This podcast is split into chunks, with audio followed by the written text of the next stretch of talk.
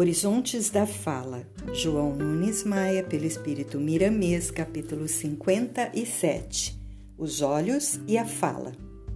Os olhos são como acessórios indispensáveis da palavra. Eles ajudam muito na formação das ideias e são igualmente canais por onde transita a energia divina quando educados para tal. Os sábios espirituais são conscientes dessa força poderosa que possuem, destampam as comportas da visão, quando acham conveniente, em favor dos que sofrem, distribuindo saúde e serenidade para os desesperados em nome da vida. O futuro comprovará o valor da palavra e da visão no reino da terapêutica curativa. Esses dons são canais que servem a fluidos imponderáveis, nascidos de Deus como estímulos da vida e acumulados em nós de forma inesgotável quando respeitamos as leis naturais do Criador. No momento da cura, eles fluem de dentro de quem fala e vê, obedecendo o modo de falar e os sentimentos que imprimimos na visão para o seu êxito. O fulcro energético da alma é um laboratório divino possuindo recursos para todas as nossas necessidades e guardando segredos imensuráveis para o porvir. O homem de amanhã será o médico de si mesmo, como grande vencedor, porque vencerá a sua própria ignorância.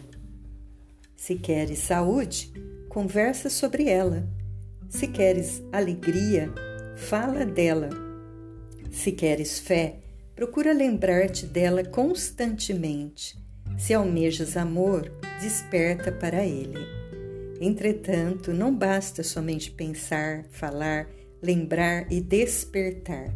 É imprescindível sentir e viver para que o teu diálogo com os outros encontre na fonte inesgotável do coração a inspiração divina na doação de luz.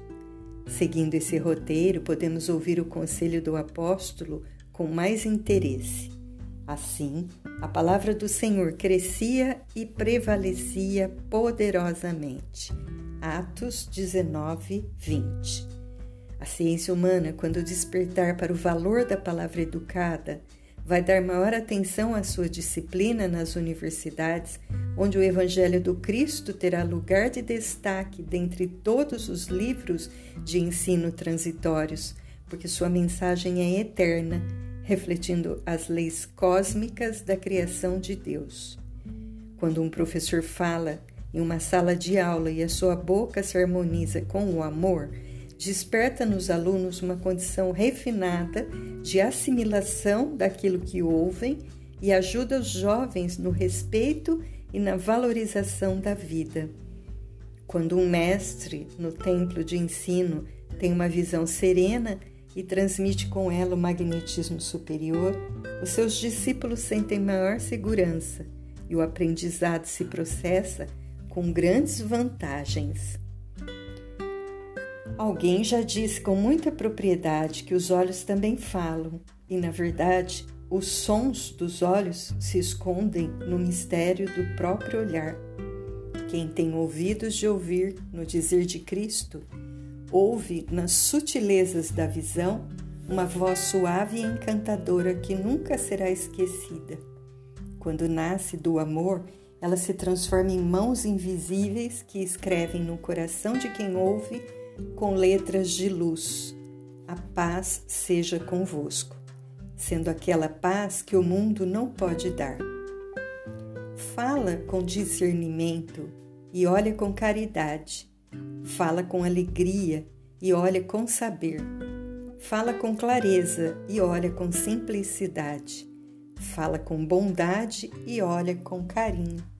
Fala com prudência e olha com perdão fala com sinceridade e olha com amor, para que o teu olhar e a tua palavra sejam sincronizados com Deus e Cristo, com a assistência dos anjos. O homem de amanhã será o médico de si mesmo como grande vencedor, porque vencerá a sua própria ignorância.